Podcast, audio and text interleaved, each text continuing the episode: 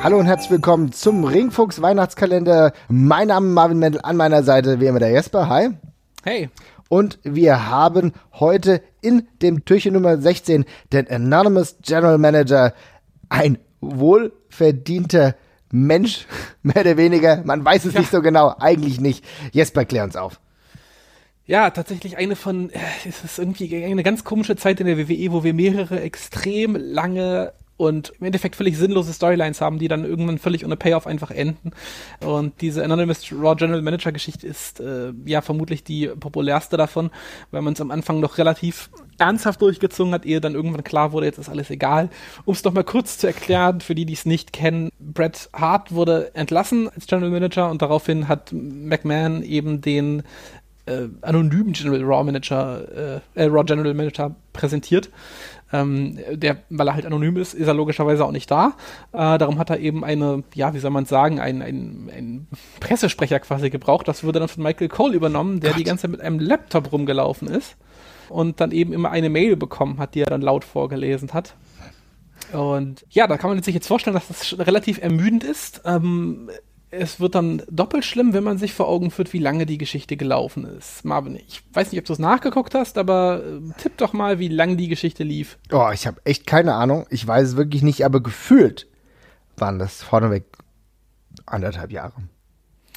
Nicht ganz, es sind nur 13 Monate. Na, okay, alles klar. Aber es lief viel zu lange. Ich muss sagen, die Anonymous General Manager Kiste war für mich etwas, was grenzwertig extrem peinlich war. Denn der ganze Ablauf war auch nicht so professionell, wie du es dir im Optimalfall hättest vorstellen können, weil man muss ja sagen, oftmals war es so, dass äh, dann kam dieser ominöse äh, Apple Ton, ja, den man, wie gesagt, von SMS kennt, der dann kam und dass der dann aus, ausgerechnet dann bei einer E-Mail kommt, ist jetzt auch nicht so selbstverständlich, wenn du normalerweise vom iPhone kennst, ja, okay, alles mhm. klar.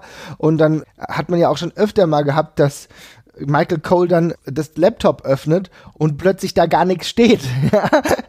und er sagt dann irgendwas ganz anderes, was eigentlich damit nicht zusammenhängt. Es gab ja so den einen oder anderen Leak, wo Leute mal ein Foto davon gemacht haben, was da eigentlich stand und was Michael Cole gesagt hat. Und ja. da gab es ja die ein oder andere Divergenz, ja. Und da muss ich sagen, Leute, was ist denn mit euch hier los? Ein peinliches Segment nach dem anderen. Das hat mich wirklich wütend gemacht.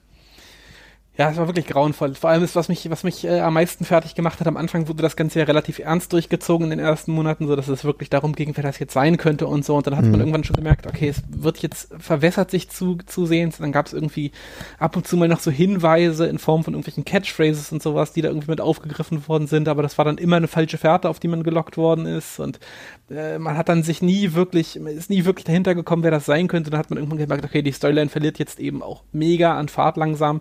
Man sollte vermutlich nicht mehr darauf warten, dass da noch was Großes kommt. Und dann ist es nach den angesprochenen 13 Monaten auch tatsächlich erstmal einfach ja, vorbei gewesen, wie ich schon gesagt habe. Also es ist dann einfach erstmal ja geendet quasi, also einfach so fizzled out, wie man so schön sagt im Englischen. Als es dann nämlich, als dann Triple H und John Laurinaitis in den Mittelpunkt der Geschichte gerückt sind. Und erst nach zwei Jahren, und das war dann mehr so ein, ja, mal so äh, wieder auferstehen lassen des Gimmicks aus, aus Spaßgründen heraus, bei der 1000 Raw-Ausgabe wurde das Geheimnis dann final gelüftet. Und ich denke, auch du kannst dich noch daran erinnern, wer es dann war. Erzähl's mir. Weißt du es nicht mehr tatsächlich? Nee, ich stehe jetzt gerade auf dem Schlauch. Es war Hornswoggle. Ach du Scheiße. Ja, jetzt weiß ich's. Ach du Kacke. Also es ist halt auch wirklich beeindruckend. Es war dann eben einfach so, eine, so ein Witz-Reveal zum Schluss. Natürlich hat es uns alle auch nochmal geärgert, dass es dann auch noch Hornswoggle war, der dann eben nochmal zwei Jahre lang Wartezeit auf den Kopf gestellt hat. Aber zu dem Zeitpunkt hatte man eben einfach keiner Interesse mehr daran, diese Storyline noch irgendwie im Ernst äh, zu Ende zu bringen. Was ganz spannend ist, dass verschiedene Writer, unter anderem auch Kevin Eck, und ich glaube, es gibt auch noch zwei, drei andere Stimmen, die halt auch gesagt haben, dass ähm, es halt einfach keine Pläne gab dafür. Mhm. Also man hat gesagt, man überlegt sich das on the fly und genauso wirkt das eben auch heutzutage.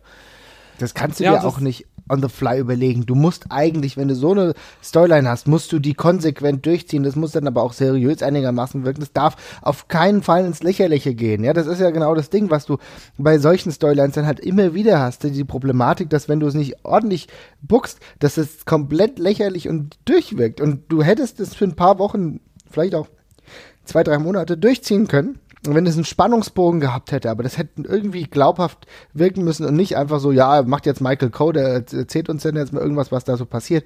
Aber das war von Anfang an extrem bitter. Das war extrem bitter, ja. Und wie gesagt, das reiht sich eine in einer Reihe von Storylines, die damals sehr lange gingen, die sehr wenig Spaß gemacht haben.